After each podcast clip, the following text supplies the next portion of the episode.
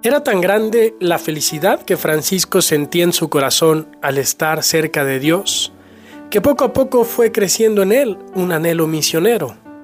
Se dio cuenta de que quien se ha encontrado realmente con Dios no puede guardarse para sí mismo esta experiencia, sino que busca cómo compartirla a los demás. A tal grado llegó esta convicción en él que quiso viajar hasta Egipto para entrevistarse con el sultán. Cuando Francisco y los franciscanos que le acompañaban llegaron al palacio, fueron recibidos con extrañeza por los dignatarios del sultán, quienes estaban convencidos de que el sultán no querría recibirlos.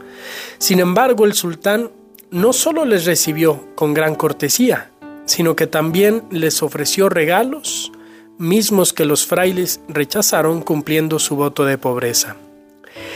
El sultán quedó impresionado con Francisco, tal como contó San Buenaventura.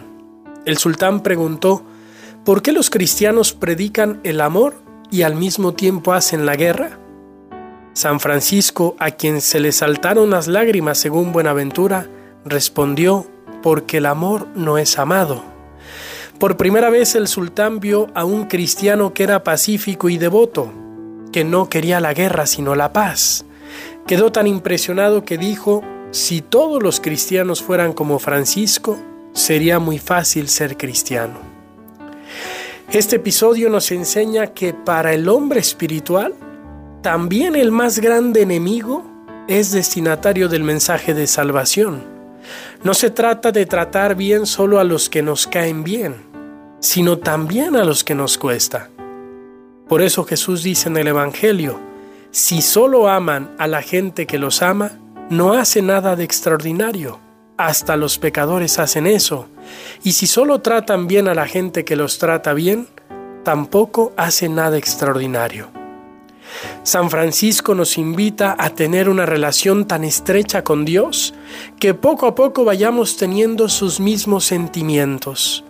Ya no soy yo quien vivo, sino Cristo quien vive en mí que los sentimientos de Dios reinen en nuestro corazón para que ahí donde una mirada superficial vea solamente un enemigo, nosotros veamos seres humanos que merecen nuestro amor, nuestra, nuestra comprensión y nuestro perdón.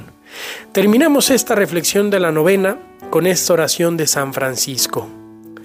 Oh Señor, hazme un instrumento de tu paz. Donde hay odio, que lleve yo el amor. Donde haya ofensa, que lleve yo el perdón. Donde haya discordia, que lleve yo la unión. Donde haya duda, que lleve yo la fe. Donde haya error, que lleve yo la verdad. Donde haya desesperación, que lleve yo la alegría. Donde haya tinieblas, que lleve yo la luz. San Francisco de Asís, ruega por nosotros.